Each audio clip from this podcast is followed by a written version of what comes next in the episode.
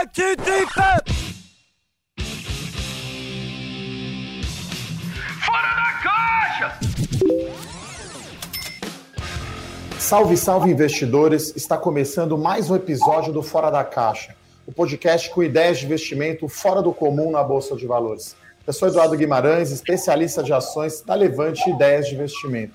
Estou sempre na boa companhia do grande Bruno Benassi, especialista da equipe de análise de ações da Levante.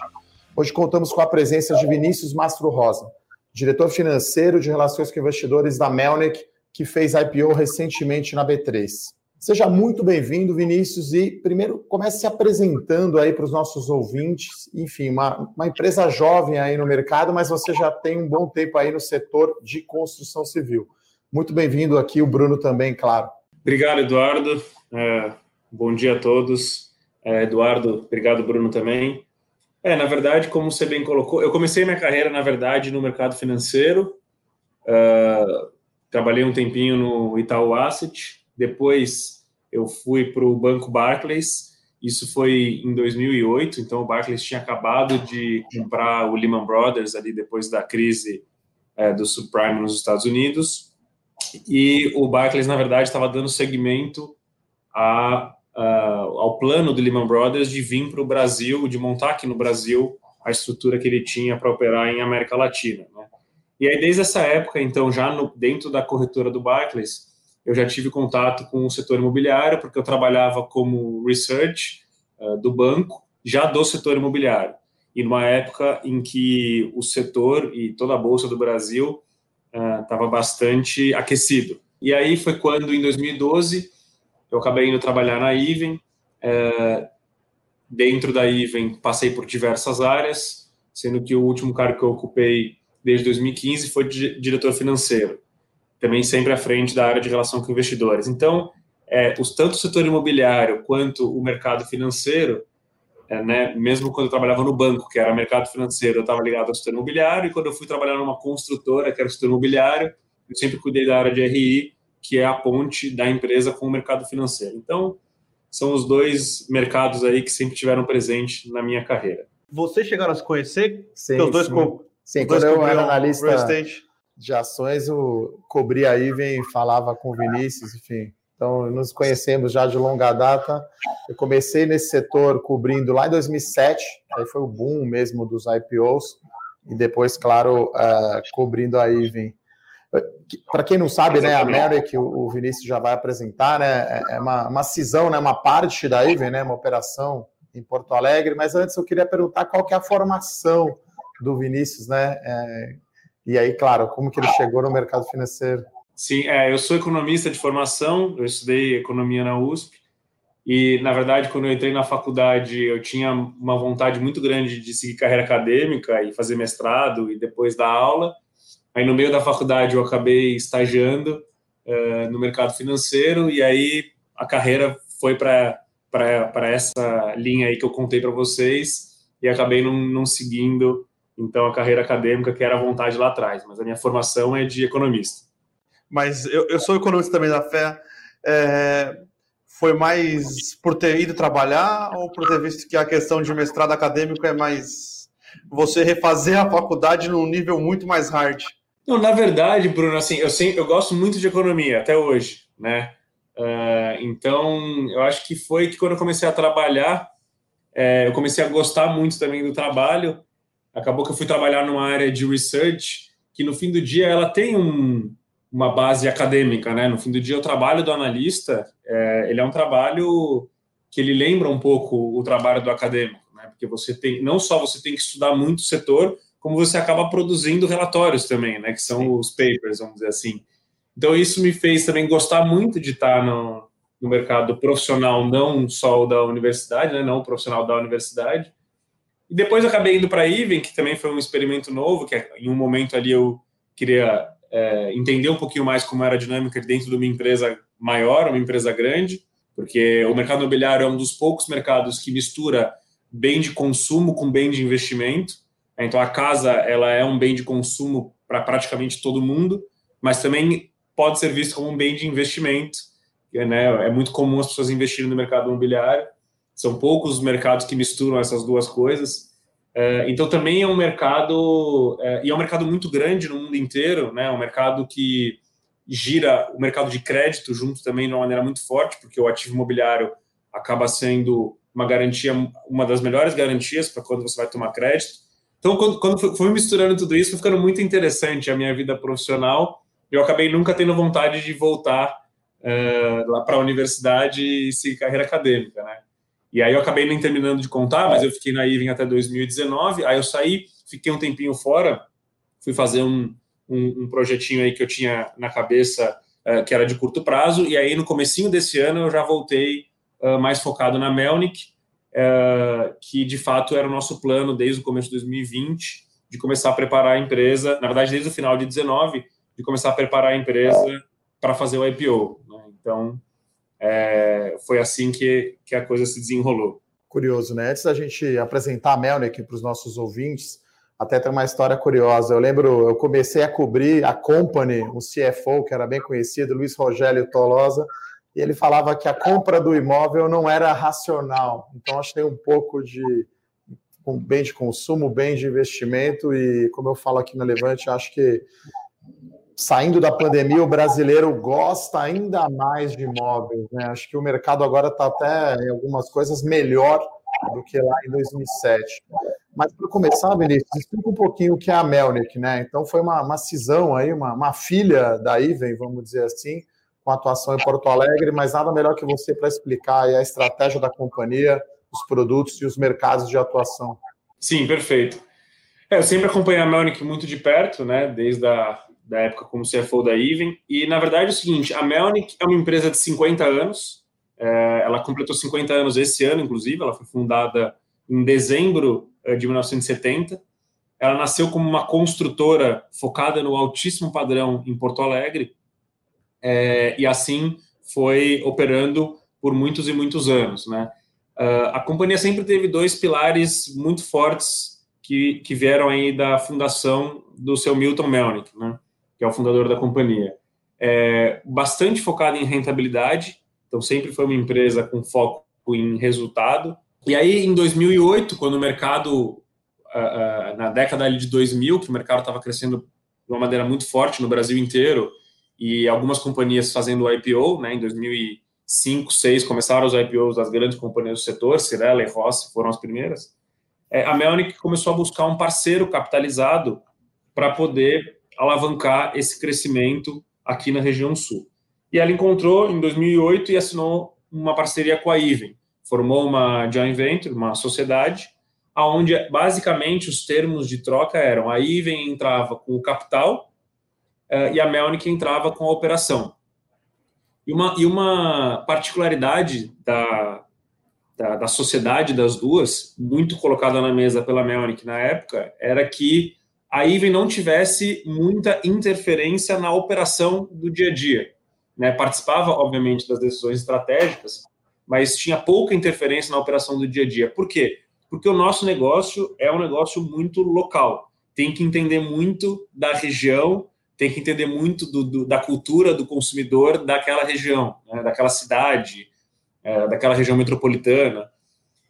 É, então, a Melnick sempre tinha um receio naquela linha ainda da cultura de, de, de cautela na hora de crescer, de que trouxesse um sócio que forçasse uma aceleração do crescimento com tomada de decisão top-down, né, que viesse de São Paulo, uh, com uma cultura muito diferente ou opiniões baseadas no mercado diferente do mercado do Rio Grande do Sul. E, no fim, é, acho que foi um dos grandes motivos do sucesso, porque a companhia continuou sendo gerida por uma cultura local, com bastante conhecimento regional, mas capitalizada por uma empresa que tinha feito a IPO um ano antes. É, isso fez com que a Melnick acelerasse o crescimento. E aí, lá para 2011, 2012, quem acompanha o setor há mais tempo vai lembrar, as empresas que fizeram IPO em 2007 e 2008 e que expandiram geograficamente para o Brasil inteiro, começaram a ter problemas de gestão, exatamente, né, mais uma vez, é, confirmando que a estratégia do nosso setor de crescer cautelosamente ela é acertada. As empresas que tentaram crescer e expandir geograficamente com muita velocidade tiveram problemas de execução. Mas o que aconteceu, na verdade, é que quando as empresas grandes, então de São Paulo e Rio, decidiram voltar a focar no Sudeste uh, abriu uma lacuna nas cidades onde elas tinham ido, inclusive em Porto Alegre. E aí a Melnick aproveitou essa falta de empresas grandes capitalizadas no setor de 2011, 12, 13, onde elas começaram a diminuir a operação aqui em Porto Alegre. A Melnick aproveitou isso e tomou a liderança. Então, a partir de 2013, a Melnick passa a ser a incorporadora líder da região e é a posição que ela ocupa até hoje. E hoje a Melnick tem uma liderança incontestável, é, não só em VGV, como principalmente em tamanho do, uh, do estoque de terrenos. Né? Então, é, se eu pudesse resumir assim a história da Melnick, os principais pontos, uma companhia muito consistente, muito focada em resultado, uh, sempre com, muito, com muita preocupação uh, de acelerar na medida certa, para não correr riscos desnecessários que podem colocar todo o business uh, em risco, né? e saber aproveitar as oportunidades e as lacunas aí que, que, o mercado criou ao longo desses, desses anos todos. Né? E aí, obviamente, nos últimos anos, apesar da crise muito forte que a gente enfrentou no Brasil e no mercado imobiliário, aí mais ou menos 2014, 15 até 2018, a Melnick soube manter a liderança é, na região sul e é a empresa líder até hoje. Falando um pouquinho de produtos, Vinícius, né? imagino que além do residencial de alta renda, vocês também têm alguns projetos comerciais e até alguns projetos bem diferentes, como por exemplo o Hotel do Grêmio. Então, se puder falar um pouco desses, desses projetos aí, principalmente para quem não é gaúcho, quem não é de Porto Alegre, para entender um pouco né, a operação totalmente focada na região metropolitana de Porto Alegre. Perfeito. É, na verdade, é, conforme a Melnick foi crescendo, eu acabei não falando tanto dos produtos na, na linha do tempo, mas ela foi é, descendo um pouquinho a escadinha é, da questão da, da renda. Né? Então, ela começou no altíssimo padrão, mas depois ela, ela agregou o alto padrão, passou a fazer também o médio alto padrão, fez também o médio padrão e o emergente, assim como fez também hotel, é, sala comercial é, e até na construtora, fazendo parte do projeto, supermercados, shopping centers também fez parte dos nossos projetos. Né? Então, hoje é uma companhia que opera em todos os segmentos, inclusive, aproveitando a sua pergunta, o ano passado nós lançamos o primeiro projeto é, de baixa renda, que foi dentro do programa Minha Casa Minha Vida, programa que agora foi reformulado que é o Casa Verde Amarela. Né? Então, até no, no, baixa renda, dentro do programa habitacional do governo federal, a Melnick já atua também. Uh, falando especificamente dos nossos principais projetos, acho que a gente tem né, alguns projetos icônicos, também é uma marca muito forte da companhia, é, projetos bastante diferenciados, né? a gente chama internamente de produtos fantásticos, uh, e a gente tem alguns, né, na verdade a lista é muito grande, eu vou falar de alguns. O, o, o Hotel do Grêmio, um, esse que você citou, na verdade, foi uma parceria que a gente fez uh, com o clube, uh, por identificar várias, várias vantagens que isso traria para ambas as partes, né? Então, primeiro, assim, o, é, a gente sabia que quando a gente fizesse isso, a gente ia, obviamente, conversar com o emocional de metade da população uh, do Rio Grande do Sul. Né? A questão do, do, futebol e do Grêmio é muito forte também, inclusive no interior do estado. É, segundo, a gente sabe que o hotel em Porto Alegre ele tem bastante ocupação durante a semana uh, e ele tem menos ocupação no final de semana. Então, uh, para quem investe num hotel em Porto Alegre, sabe dessa uh, que a questão da rentabilidade de segunda a quinta, de segunda a sexta é maior do que no final de semana. A gente fazendo uma parceria com o clube, aonde os jogadores iriam se hospedar no hotel no final de semana de jogo, traria, é, obviamente, uma ocupação maior para o final de semana, ajudando a rentabilidade do hotel. É, outra coisa que a gente fez também é, tem dentro do hotel, o hotel é temático, então tem um bar do Grêmio dentro do hotel, que inclusive faz com que aumente a ocupação no final de semana também, porque nos dias de não necessariamente a ocupação, mas aumentar o consumo do hotel, porque nos dias de jogo é, os torcedores vão para o bar assistir o jogo lá. Uma outra coisa interessante que a gente fez, tudo isso dentro do mesmo produto, né? explicando um pouquinho a estratégia da companhia, como a gente, quando vai fazer um produto imobiliário, a gente pensa numa estratégia bastante completa uh, para realmente gerar retorno aí para todos os lados. Né? Então, outra coisa que a gente fez, quem comprasse uma cota do hotel como investidor, tinha o direito de uso com uma tarifa muito menor durante 28 dias no ano. Então, também, não só o, o investidor tinha um pedaço do hotel e uma renda imobiliária, como o investidor do interior que quisesse vir a Porto Alegre, o que é muito comum nos finais de semana, ele ia ficar no hotel que já tem uma vacância mais alta, porque os hotéis de Porto Alegre têm vacância mais alta no final de semana, e isso ia acabar aumentando é, o consumo uh, de todo o restaurante, bares, bebidas do hotel no final de semana, melhorando também o rendimento uh, do produto. Então foi toda uma, uma estratégia muito elaborada, que obviamente é trabalhosa, mas que no fim do dia uh, gerou bastante resultado para o investidor que comprou uma cota é, e, obviamente, para a companhia. Né? A gente conseguiu uh, imprimir ali preço, é, foi, foi com certeza o maior preço por metro quadrado de hotel da história da cidade. Né? Então, só aproveitando que a gente está falando de produto, um outro produto super icônico nosso hoje é o Pontal, que fica na orla do, do Guaíba, é, ali um, um, pouquinho abaixo do centro da cidade, para quem não, não conhece Porto Alegre, que é um projeto também super icônico. É o único terreno é, é, que, com margem para o rio, né, que não tem, é, não tem uma avenida passando na frente, então tem o nosso empreendimento, tem um parque na frente, e dali já vem o Guaíba. Um empreendimento que vai ter um shopping embaixo, com uma torre comercial em cima e um hotel também. E nós vendemos 90 e poucos por cento em 30 dias. Né? Ele tem uma vista maravilhosa é, para o Guaíba. É, a gente fala que é o pôr do sol mais bonito da cidade, né? E, e é um empreendimento com uh, 140 quartos de hotel, é, 240 salas comerciais, um shopping com 25 mil metros quadrados de ABL.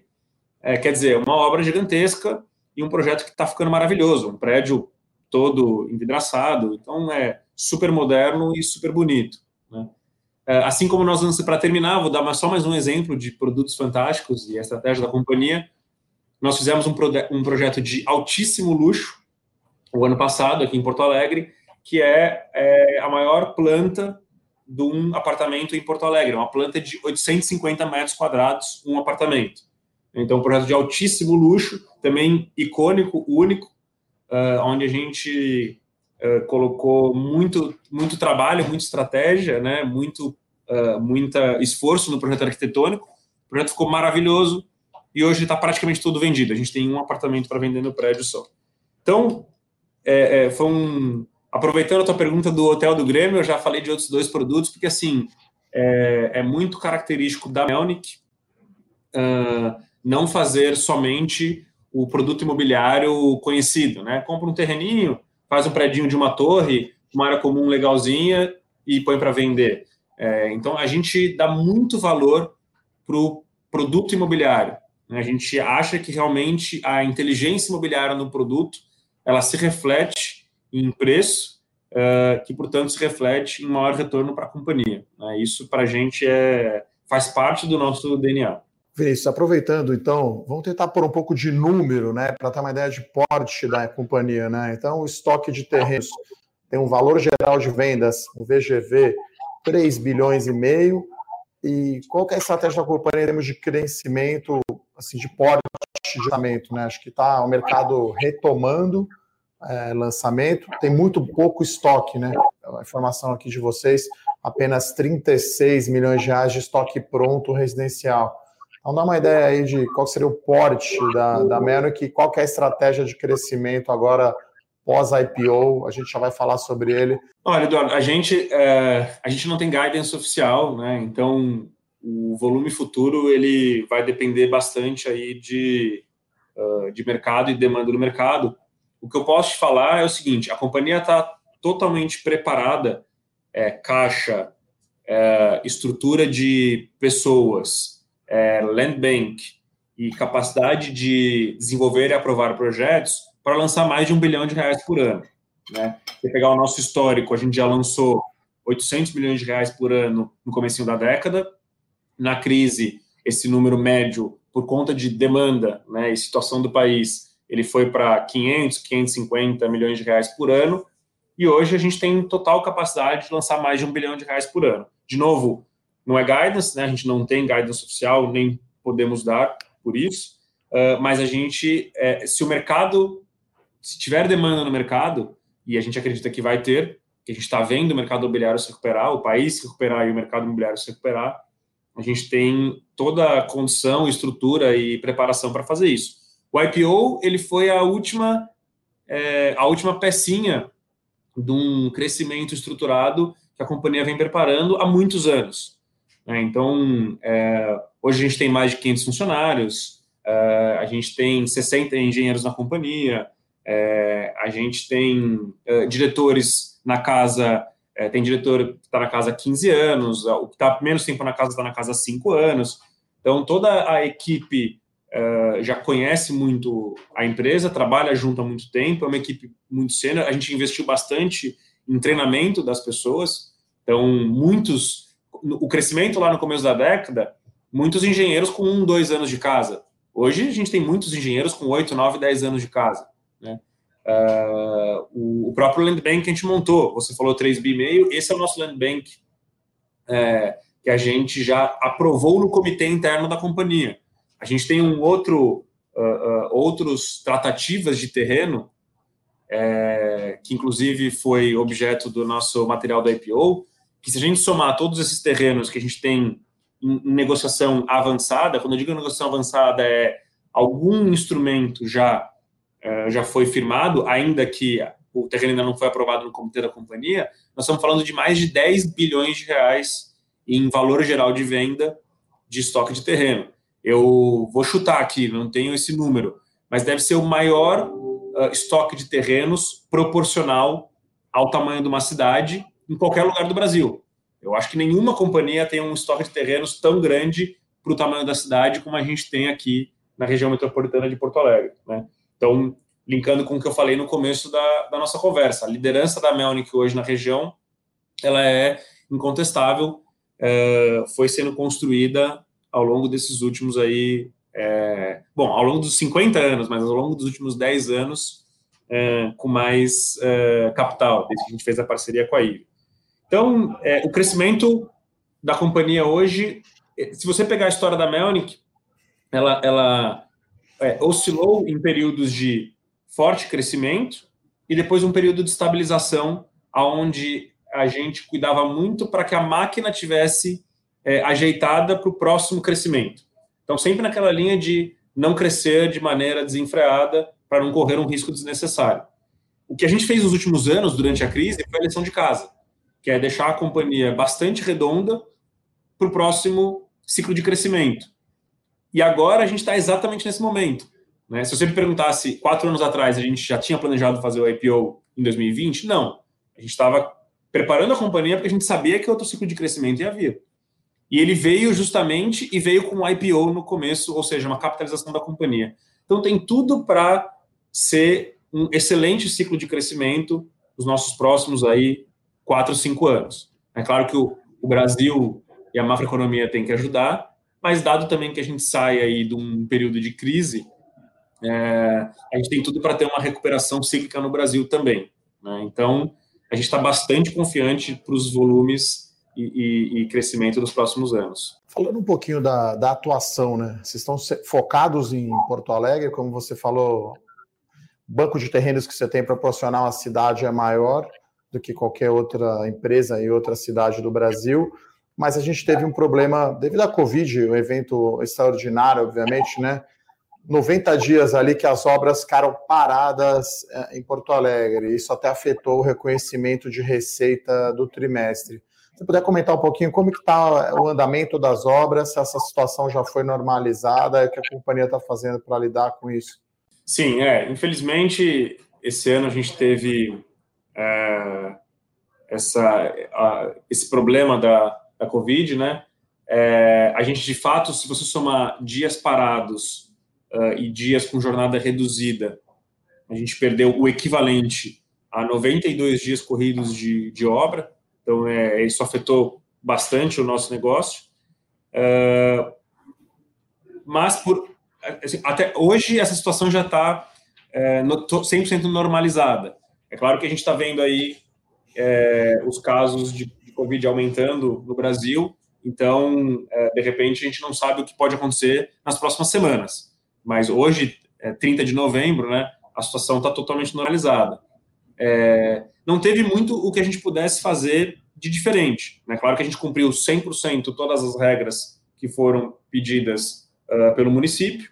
É, quando a situação voltou ao normal, a gente fez de tudo para acelerar as obras e tentar recuperar o tempo perdido. Naquelas obras em que a gente está mais no início e que a entrega é daqui a 18 meses ou mais, é bem provável que a gente consiga recuperar grande parte do tempo perdido ou até todo o tempo perdido, acelerando a obra. As obras que estão mais próximos da entrega, infelizmente, fica bastante difícil de recuperar o tempo perdido. Mas é claro que, assim, aí acho que tem uma consciência de todos os lados de que foi uma situação de pandemia onde todo mundo tem que fazer a sua parte. Então, vai ter cliente recebendo a obra 30, 45 dias é, depois do que estava programado, por uma situação totalmente emergencial. Né? É, então, a situação das obras, por enquanto, está assim. Por outro lado, uma, um, o que aconteceu no mercado imobiliário esse ano foi que o, acho que a situação do vírus e do home office fez com que a casa, né, onde a gente mora, voltasse ou, ou, ou surgisse com mais força como tema de conversa de discussão, de importância nas nossas vidas. É, isso, junto com a taxa de juros no patamar é, onde está, é, trouxe muita força para as vendas. Então, a gente teve 2020 um ano de vendas muito, muito forte. É, a gente teve um ano 20% acima de 2019, que já foi um ano bom. É, foi um ano de saída de crise. 2019, a gente já estava no ano saindo de crise.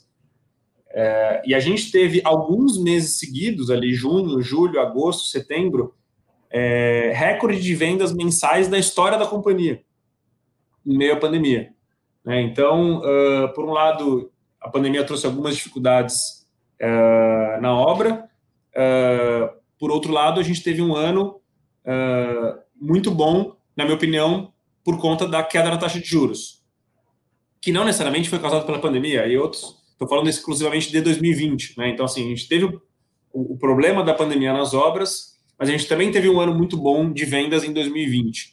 Então, é, a gente conseguiu, de fato, é, no começo do ano, quando a gente começou a ter, ter todos os problemas de paralisação de obras, fechamento de comércio, a gente ficou bastante assustado e não sabia exatamente como que o, o ano ia performar, mas no fim das contas, tivemos uma surpresa positiva no mercado imobiliário, e eu acho que isso foi um efeito nacional, né? o Brasil inteiro respondeu desse jeito, e a gente acabou também é, tendo um ano de 2020 bastante forte. Deixa eu te dar uma curiosidade. Você trabalhou em incorporador em São Paulo e trabalha agora em Porto Alegre.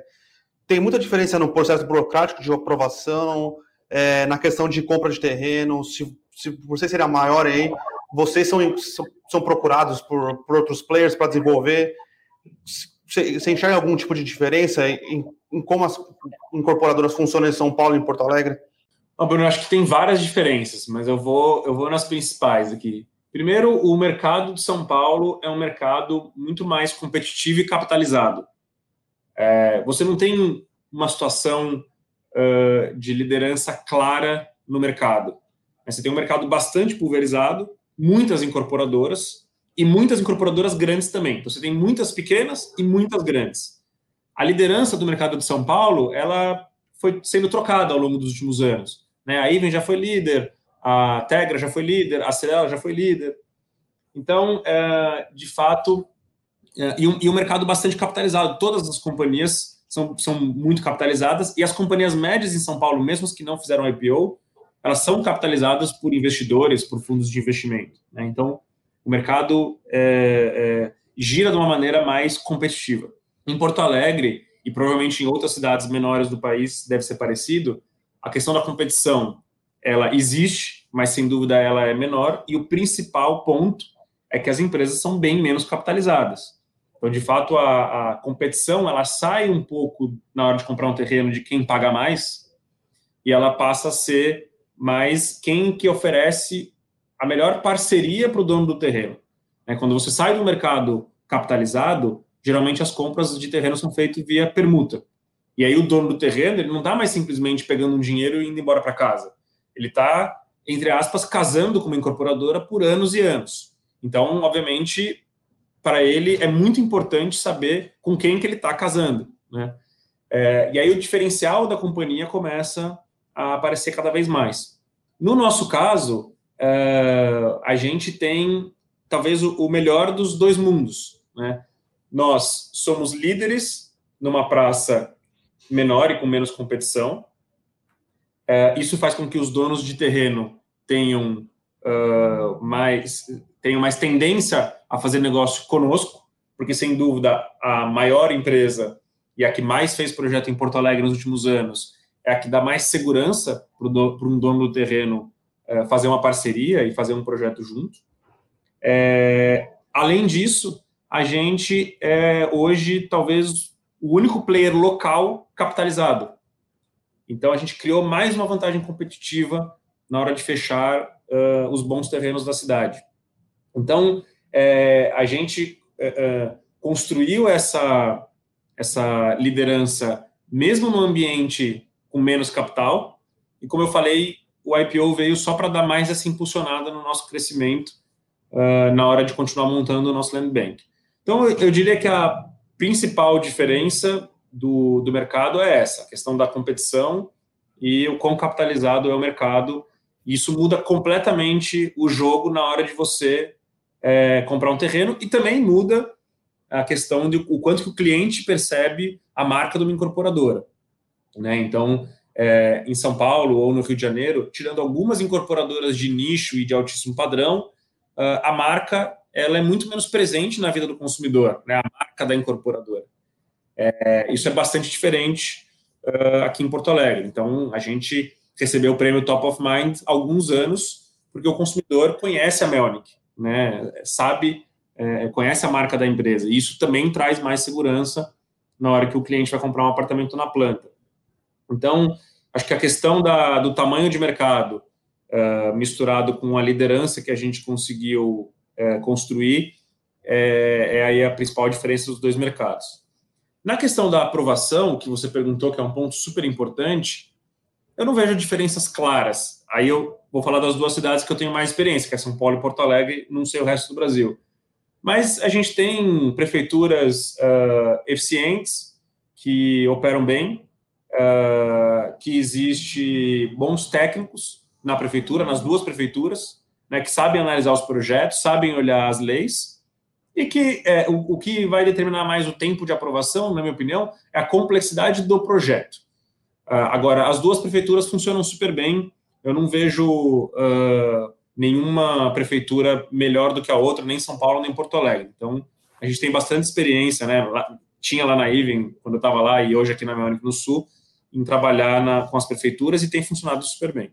Deixa eu tirar só mais uma dúvida, Vinícius. Pós a IPO, né? O nome de vocês cresceu bastante no mercado, né? Não que vocês não tivessem nome antes, mas acho que o financiamento imobiliário é, era muito mais dado ou por bancos, ou pelo Banrisul, ou por grupos de, de empreendedores aí que financiavam SCP ou alguma coisa menos de mercado de capitais, né? Com o IPO e com esse boom de fundo imobiliário de, de papel, vocês têm percebido mais vontade, né? Mais vontade não, né? O, esses fundos conhecendo melhor vocês e indo atrás de vocês para oferecer CRI é, ou financiamentos ou alguma coisa nesse sentido? Na verdade, Bruno, acho que assim, por conta da parceria com a Iven, uh, a Melnick sempre teve acesso a capital, uh, o capital vindo de São Paulo, vamos dizer assim.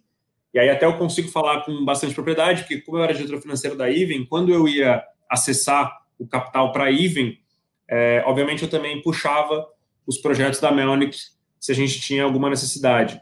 É, vou dar um exemplo, né? O Pontal, que é um dos nossos projetos aí bem icônicos que eu mencionei, que fica lá nas margens do Guaíba, ele foi financiado pelo Itaú, né? Que é um dos maiores financiadores aí da, da, das obras da Even, assim como o Santander, o Bradesco. Então, a gente sempre teve boas parcerias com os bancos grandes uh, lá na Even, que já era uma empresa aberta e grande, e a gente puxou a operação da Melnick junto desde lá da parceria de 2008. Então, a Melnick já tinha o acesso é, a esse tipo de capital.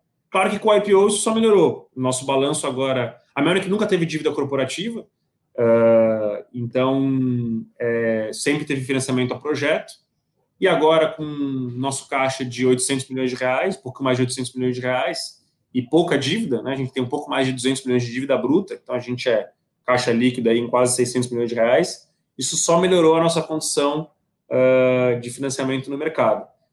Então, é, essa é uma parte que está indo muito bem na companhia.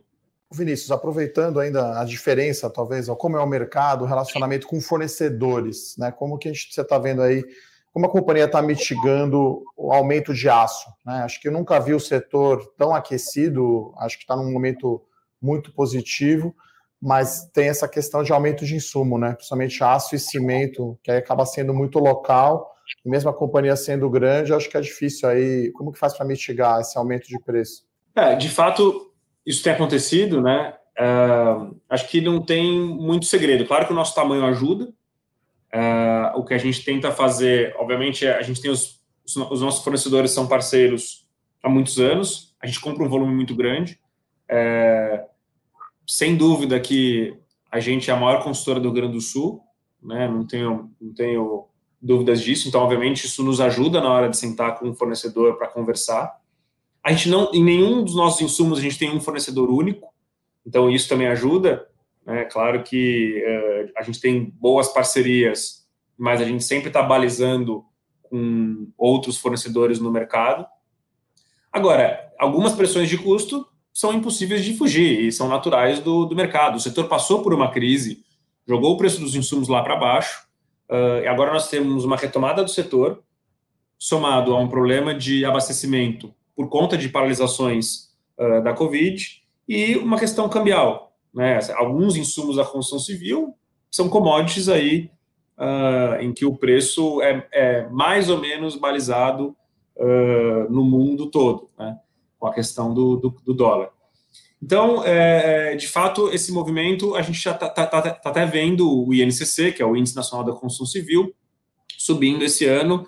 Esse ano deve fechar num nível eu não quero fazer nenhuma projeção, mas deve ser o maior aí dos últimos 5, 6 anos, é, pelo menos, né?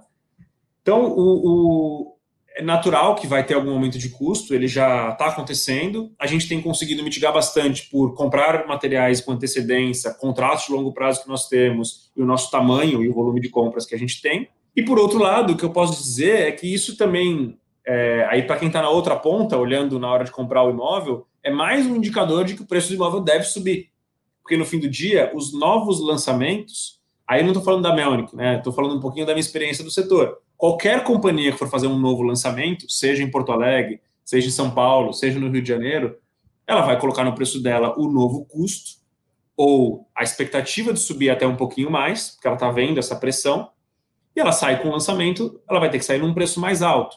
É, em algum momento o mercado pode reclamar um pouquinho disso, mas a partir de então uh, deixa de ter opção, porque ninguém vai lançar um empreendimento uma margem abaixo daquilo que você precisa para terminar o projeto.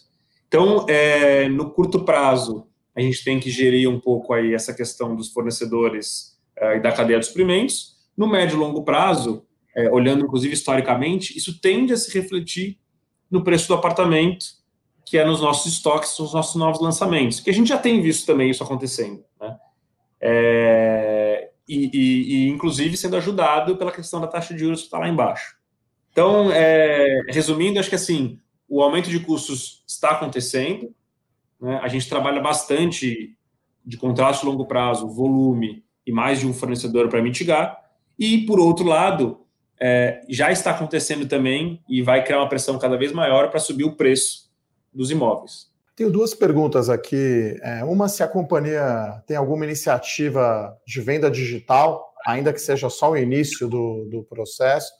E a segunda é só confirmar se compra de terrenos aí depois do IPO está sendo em permuta mesmo.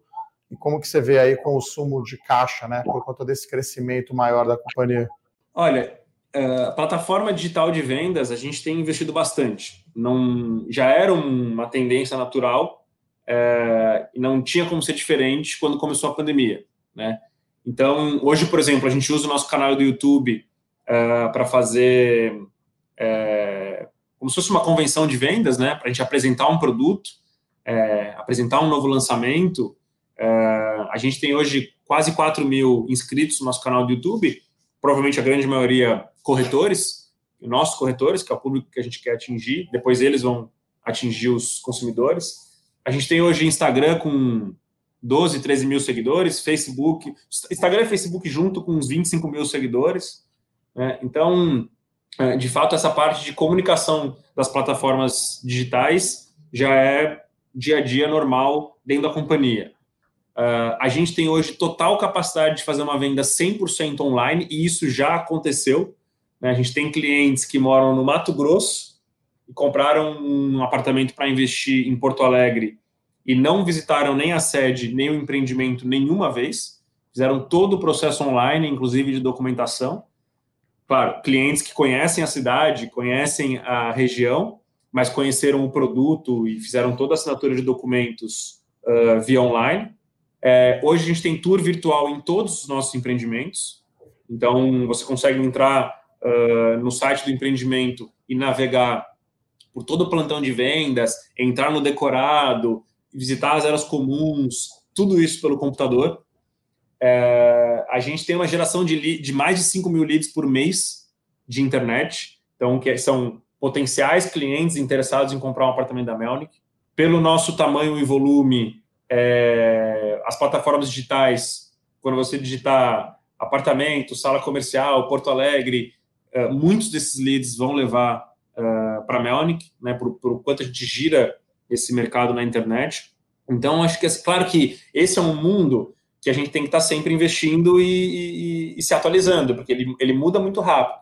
Mas, assim, ele já é 100% uma realidade dentro da companhia. A gente está totalmente preparado uh, para viver no, no, no, mundo de venda digital. Né? Claro que isso não significa que a gente não precisa fazer mais nada. É, significa que a gente tem que continuar investindo para continuar é, preparado para os próximos anos. Mas, uh, sem dúvida, isso já uh, existe, já funciona na companhia. Você fez, qual foi a outra pergunta? Desculpa, eu esqueci. A outra pergunta foi sobre a compra de terrenos, né? Se é com permuta e se está é, no crescimento da companhia contemplando aí, né, a posição de caixa líquido de quase 600 milhões de reais aí pós o IPO. Sim, na verdade, essa, assim, é mais essa pergunta, ou melhor, a resposta, ela, ela vai acontecer no dia a dia, né? Nós temos a cabeça, assim, nós vamos fazer uh, o que for melhor para a companhia em termos de é, diminuir o risco e aumentar o retorno. Parece uma frase é, conceitual clichê, mas eu, na verdade isso funciona uh, de uma maneira muito clara. Né? A gente, como eu falei, a gente opera numa cidade onde os, os competidores são pouco capitalizados. Então a gente consegue é, sentar na mesa, vamos dizer assim, para conversar com o dono do terreno, uh, vislumbrando uma permuta.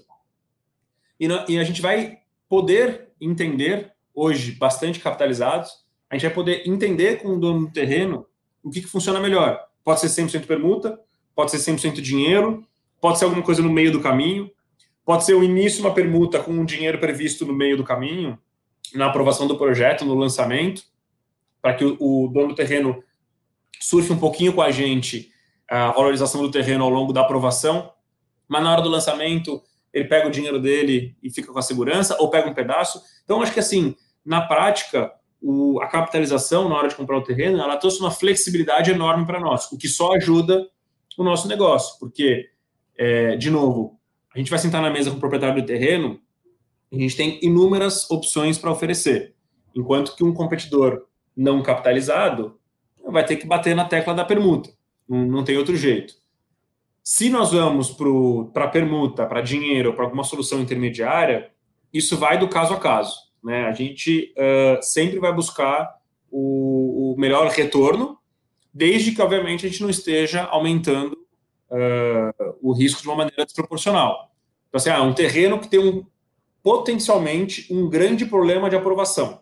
Isso existe em qualquer cidade do país. Né? Um terreno que tinha uma fábrica em cima, então, é um terreno que precisa de uma remediação uh, um pouco maior, que pode levar de um a três anos, uh, que está dependendo de uma aprovação, de uma mudança nova no plano diretor, enfim, isso pode acontecer em qualquer lugar.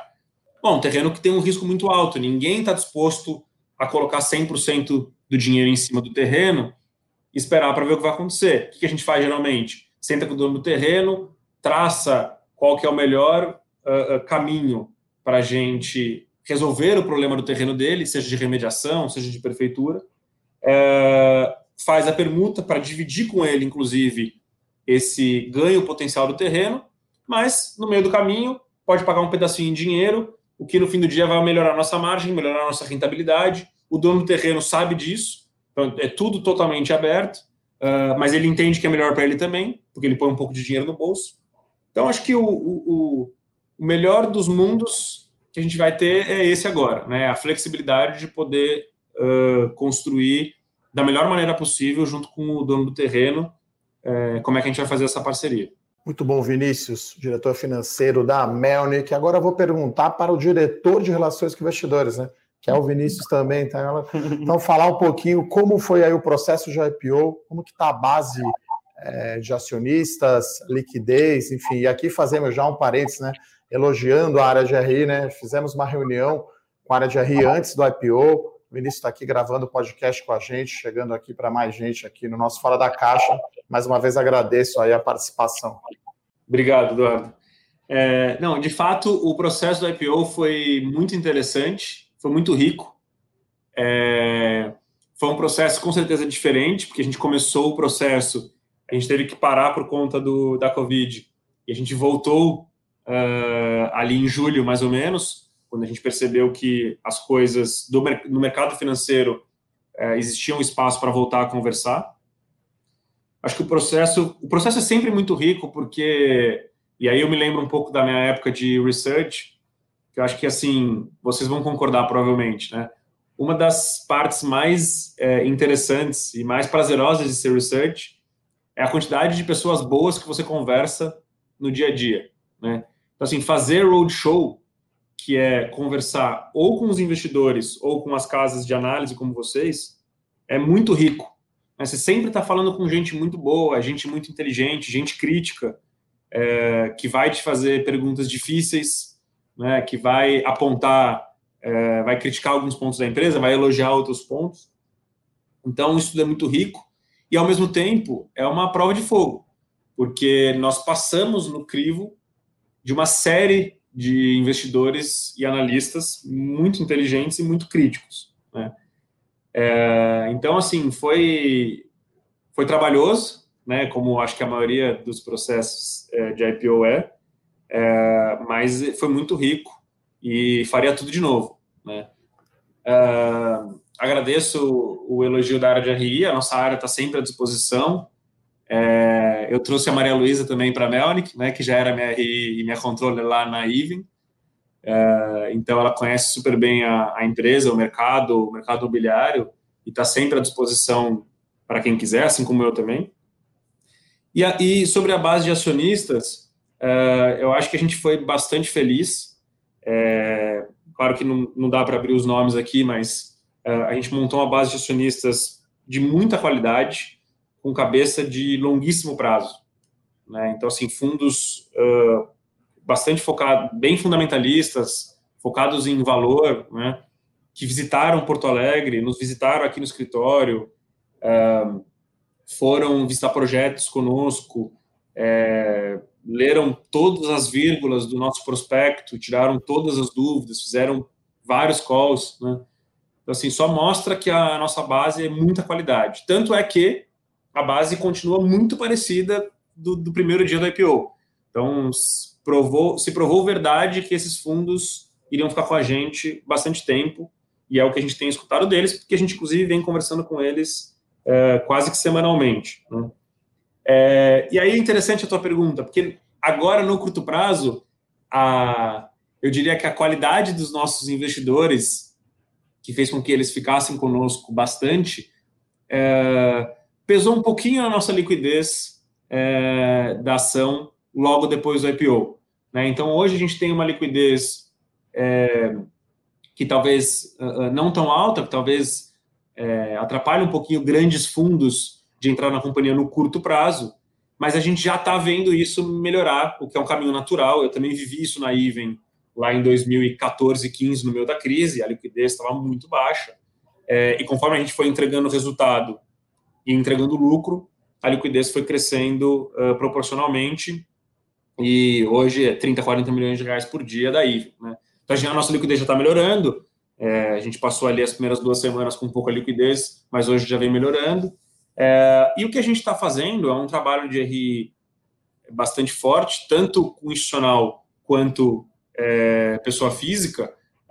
Nesse caso, é até um, universo novo, né? Assim, o, o, o tamanho do mercado de pessoas físicas é, no mercado financeiro vem crescendo muito no Brasil, mas, enfim, vocês sabem muito melhor do que eu, essa é uma, é uma onda relativamente nova, né? Tanto que o volume de crescimento é cavalar em termos percentuais.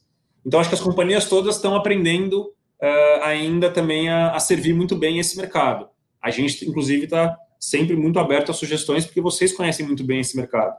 Mas acho que o que a gente vem fazendo é isso, né? São esses eventos, por exemplo, como, como esse nosso, é o material uh, que a gente coloca no site é, muito explicativo, a gente tenta deixar um material simples, é, fácil, uh, que as pessoas que olham vários setores consigam entender, não precisa ser um especialista é, do setor imobiliário, é, conversar com, com uh, várias casas de investimento menores, né, que também trazem mais liquidez para ação. Então, acho que o. E claro, e aí tem um outro trabalho que ele é uma. Ele acaba sendo natural no trabalho do RI, que é entregar o bom resultado e comunicar isso de, de maneira correta. Né? E isso, o nosso time tem essa experiência de anos de, de RI lá da IVEN. Então, acho que agora é, a gente está bem contente. O processo todo foi muito bom. O pós-IPO, a gente está bem contente com os investidores que estão conosco. E a gente tem visto na nossa base de ações uh, muito investidor pessoa física pós, entrando pós-IPO. Né? O que para a gente foi uma excelente surpresa positiva. Né? A gente ficou, fica bastante feliz. Assim. Então, é, a gente quer uh, também ter essa abertura com o público de pessoa física investidor na Bolsa, porque para nós é super interessante. Né? Então, tem o nosso canal de RI, ri.melnic.com.br, entre no nosso site, ri.melnic.com.br, cadastrem o e-mail lá para receber as nossas notificações, mandem e-mail, sugestões, críticas, a gente está totalmente aberto. Muito bom, Vinícius. Pegando aqui a informação da liquidez, só para quem está nos ouvindo, né? Desde o início, quase 4 milhões de reais dia, e somente no mês de novembro ali, 3 milhões e meio. Então, acho que aos poucos vai essa liquidez aumentando. E, e dá uma ideia para a gente, assim, quanto que é esse número de pessoas físicas da base? Porque todas as empresas que a gente fala vê esse crescimento muito grande, né? São mais de 3 milhões de CPFs aí com contas abertas na corretora, né?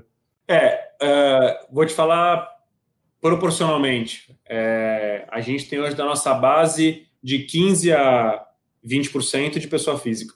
É muito, muito forte. Bom. Muito é, bom. O crescimento é grande. Né?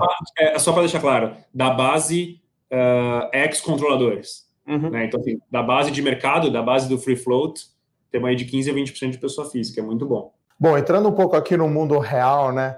Perguntar as coisas para o Vinícius, não como CFO e DRI, mas, enfim, como investidor, né? Nesse. Chegando a hora aqui do mata-mata. Mata-mata! Mas aí a gente adapta aqui para não deixar o Vinícius numa situação complicada.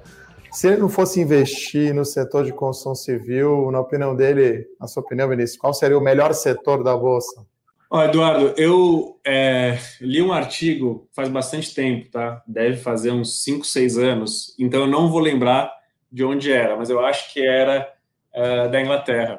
E eu não, eu não, não esqueci é, de um ponto super interessante que eu aprendi. Conforme o país vai ganhando renda, existe um, uma troca aí de, uh, de carteira de consumo das pessoas, em termos percentuais, claro, né?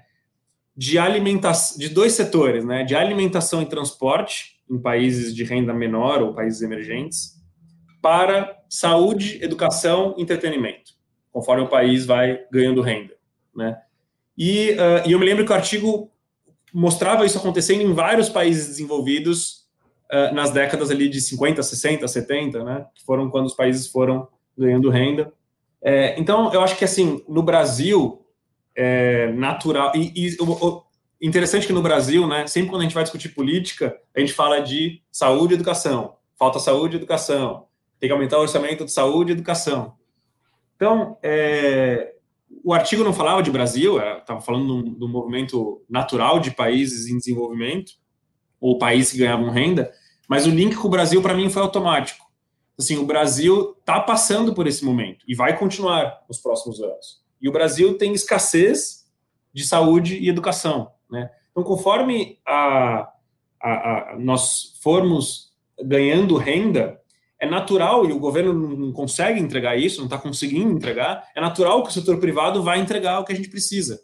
Então, eu acho que é completamente, é, vamos dizer, é, é, é totalmente normal a gente esperar um crescimento muito forte desses dois setores. Aí, o entretenimento, eu, eu tenho pouco, quase nenhum conhecimento, mas assim, é, saúde e educação são setores que já estão na bolsa, inclusive, né? É, eu acho que assim, são setores que não tem como não ter uma pressão de crescimento muito forte nos próximos anos uh, no Brasil. E aí eu estou falando de décadas, não são poucos anos, né?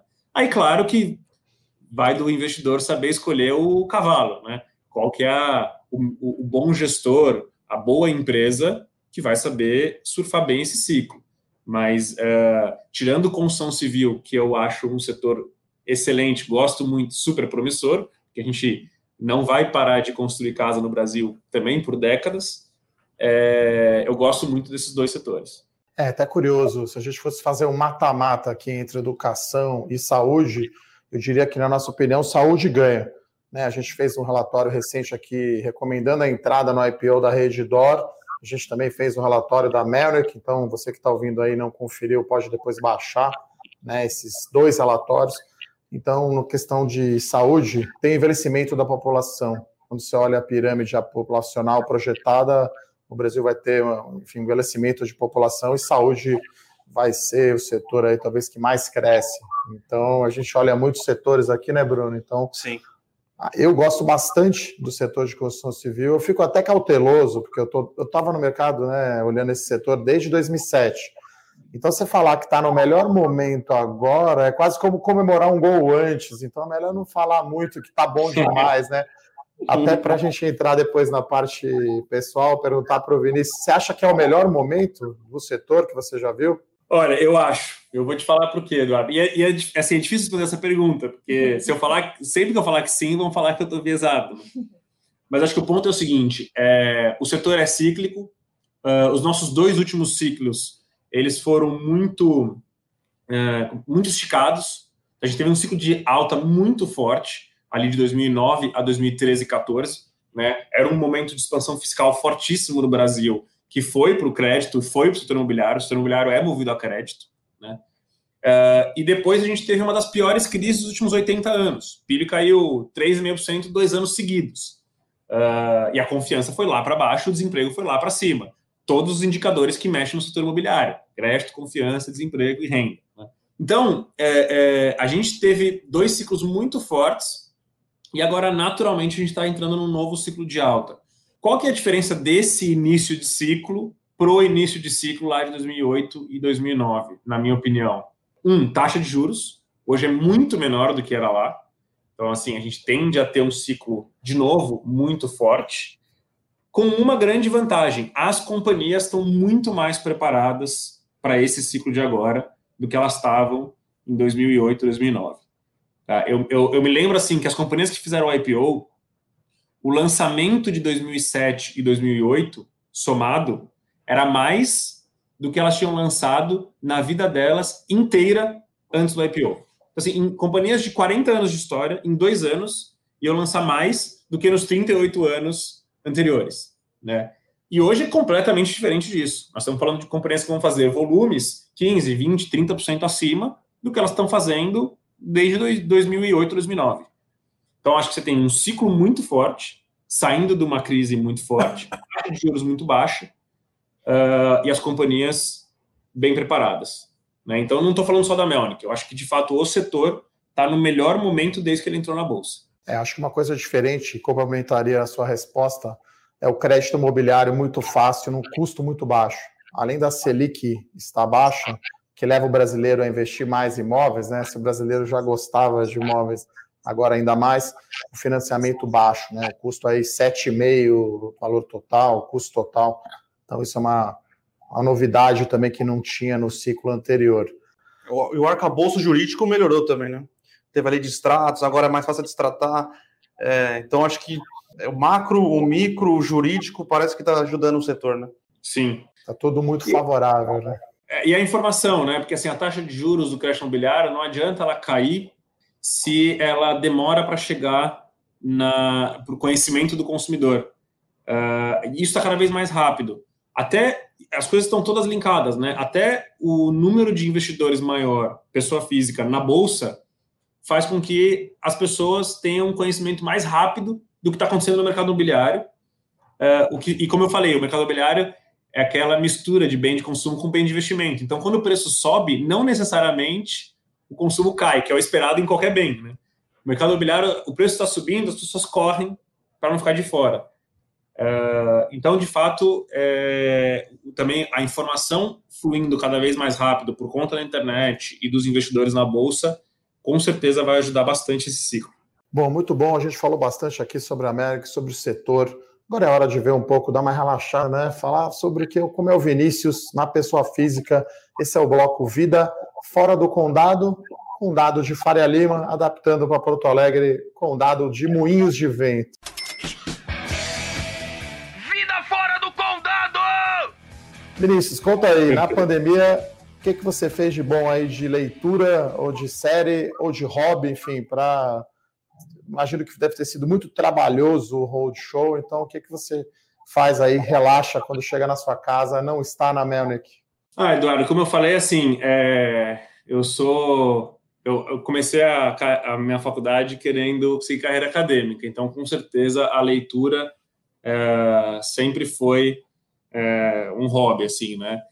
É, eu aproveitei a pandemia para ler um livro. Eu não vou acertar agora as páginas, eu acho que são 600 ou 700 páginas, que é do, de um dos meus maiores ídolos, que é o Gustavo Franco, que é A Moeda e a Lei, que ele conta a história do, da, da moeda do Brasil desde 1933. Né? Então, são aí 80 anos, até 2013, mais ou menos, são 80 anos uh, de leitura hiper prazerosa, uh, produzidas aí pelo Gustavo Franco, que, na minha opinião, é o melhor economista do Brasil atualmente, né? Uh, fora outros aí, mas acho que assim o, o, que valeu o que valeu mencionar foi esse. Acho que não tinha nenhum momento mais propício aí para conseguir. É, desde que saiu o livro, eu estava com ele e esperando o um momento para conseguir. É, o, o Gustavo Franco mesmo diz que livro bom é livro que para em pé. Esse de 700 páginas, você coloca ele em cima da mesa, ele não cai nem com um ventilador. Né? Uh, e outro, e aí falando de novo, né, a gente falou da saúde, acho que cada vez mais é uma tendência, a gente tem que cuidar da nossa saúde, então o esporte é super importante. Então, ainda que é, a máscara que é necessário atrapalhe um pouquinho, mas faz parte, eu não deixei de, de praticar o ciclismo, andar de bicicleta é uma paixão aí já faz um pouco mais de três anos, então continuo fazendo isso aí umas quatro, cinco vezes por semana. E recomendo quem não, não pratica com com frequência aí qualquer tipo de esporte, é, tem que começar, né? Porque ainda mais a pandemia não ajudou a nossa saúde mental, então pelo menos da física a gente tem que cuidar e quando cuida da física a mental também melhora, né? Então super importante. É, eu e o Eduardo estamos precisando aumentar a prática esportiva aqui. É. Analista acaba trabalhando um pouco demais, as camisas estão ficando mais apertadas, né, Bruno? É, a sua bike é speed ou é mountain bike, Vinícius? É speed, é speed. Eu gosto de andar em estrada. É aí que a gente fala que é ver o perfil de aversão ou não a risco, né? Speed, na minha opinião, aí cada um, cada investidor tem o seu perfil. Acho perigoso, né? Você tá na estrada, né? Às vezes andando com carro, com caminhão a mais de 60 por hora. Eu gosto de fazer trilha de mountain bike, mas como o Bruno falou, a gente tem feito menos esporte do que a gente gostaria. É, Chegando agora para o final, a gente tem um bloco que é o qual fora da caixa, e aí eu vou fazer uma pergunta um pouco provocativa no bom sentido, né? Qual fora da caixa? É, a IPO da Merck saiu no piso da faixa 8,50. A ação agora está um pouquinho abaixo dos 8. Na opinião do Vinícius, o que, que o mercado não está olhando em relação à empresa ou ao setor que justifique, né, agora com a Bolsa 110 mil pontos, novembro aí subindo quase 17%, né, fechar os melhores meses aí dos últimos anos, o que, o mercado não está olhando, por que está esse preço da ação abaixo aí do, do preço do IPO? Ó, Eduardo, eu assim, não acho que o mercado não está olhando, eu acho que é uma questão normal de, de tempo, né? A gente fez o IPO a 8,50, natural oscilar um pouquinho, podia ser para cima, podia ser para baixo. Eu acho que essa oscilação é, não mudou nada, né? Nada que a gente apresentou no IPO mudou, nenhum discurso mudou. Uh, o nosso resultado do terceiro TRI foi bom, quer dizer, dentro daquilo que a gente já vinha uh, esperando e os investidores também. Então, é, acho que assim foi uma oscilação normal.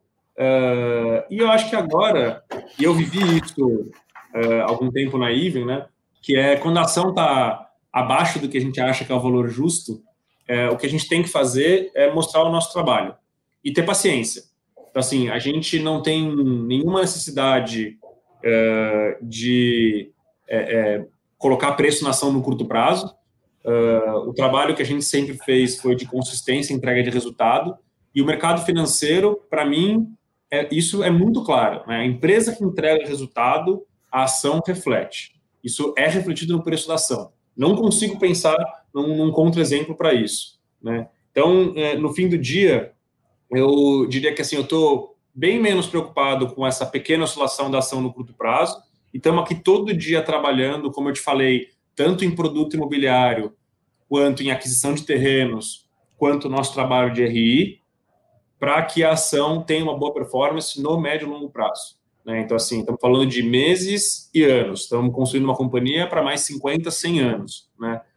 É, aí vou contar uma passagem rapidinho da minha carreira. Eu vivi a crise, a, a, crise aí de 2015, 16, como CFO e RI da Even. A ação foi para 2,90. Né? A ação da Even hoje está mais de 12.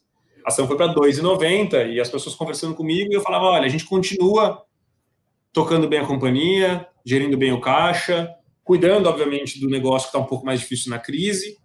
Mas eu não estou preocupado. Inclusive, passei anos e anos, né, 15, 16, 17, comprando ações da IVE na pessoa física. Uh, e continuo acionista até hoje, tanto da IVE quanto da Melnick. Então, é, acho que assim, a, a, boa companhia bem gerida é uma questão de tempo para isso refletir no preço da ação.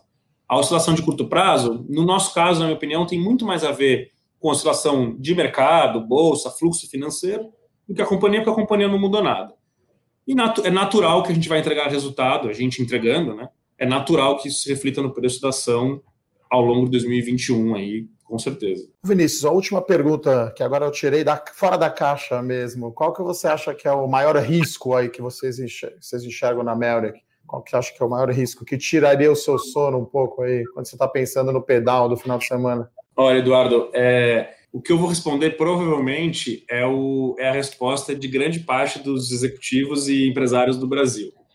Eu acho que a grande dificuldade para crescer no Brasil e o maior risco para quem está apostando em crescimento são boas pessoas. Ter boas pessoas no time. Né? É, a gente é uma empresa que investe muito nisso. A gente investe muito em pessoas, investe muito em treinamento, uh, investe muito em recrutamento de, de boas pessoas. Né? Uh, porque de fato, assim, é, a gente sempre fala isso aqui, aqui internamente, né? Somente onde nós estamos hoje, tendo marca, tendo capital, tendo land bank, né, tendo banco de terrenos, o nosso limitador para crescimento vão ser as boas pessoas aqui dentro. Né? Então, assim, uh, o que me tira o sono, o que me deixa preocupado é como é que a gente faz para ter pessoas cada vez melhores dentro da companhia. Né? Se a gente tiver aqui um time fantástico, como a gente já tem, mas a gente vai ter que crescer esse time, né? Se a gente continuar conseguindo ter pessoas muito competentes, né? Pessoas fantásticas dentro da companhia, uh, sem dúvida a gente vai passar o crescimento e o resultado que a gente está planejando. Mas é um desafio. Né? No Brasil, isso é um desafio. Muito bom. Bom, acho que papo bom passa rápido, né? A gente falou um pouquinho aqui mais de uma hora. Gostaria novamente de agradecer a presença do Vinícius, diretor financeiro de relações com investidores da Melnick. Agradecer aqui o Bruno Benassi, está sempre comigo aqui no podcast. passar aí uma mensagem final, Vinícius, para os investidores, pessoas físicas que estão nos ouvindo até agora, para fechar.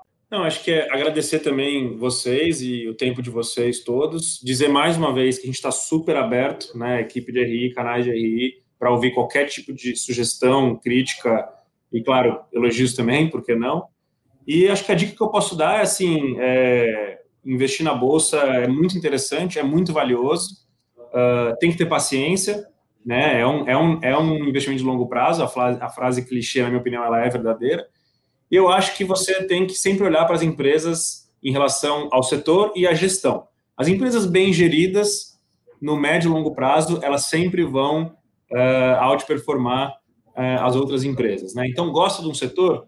Procura as empresas que você acredita nas pessoas que estão gerindo aquele negócio e fica perto dessa empresa que provavelmente vai gerar bons frutos. Muito bom. Eu frisaria aqui novamente que investimento em ações é para longo prazo gente recebeu algumas perguntas aqui na Levante sobre a América, a gente já comentou a entrada no IPO. Foi em setembro, a gente falando um pouco mais de dois meses, talvez aí. É um horizonte curto ainda de tempo, acho que o investidor precisa ter paciência.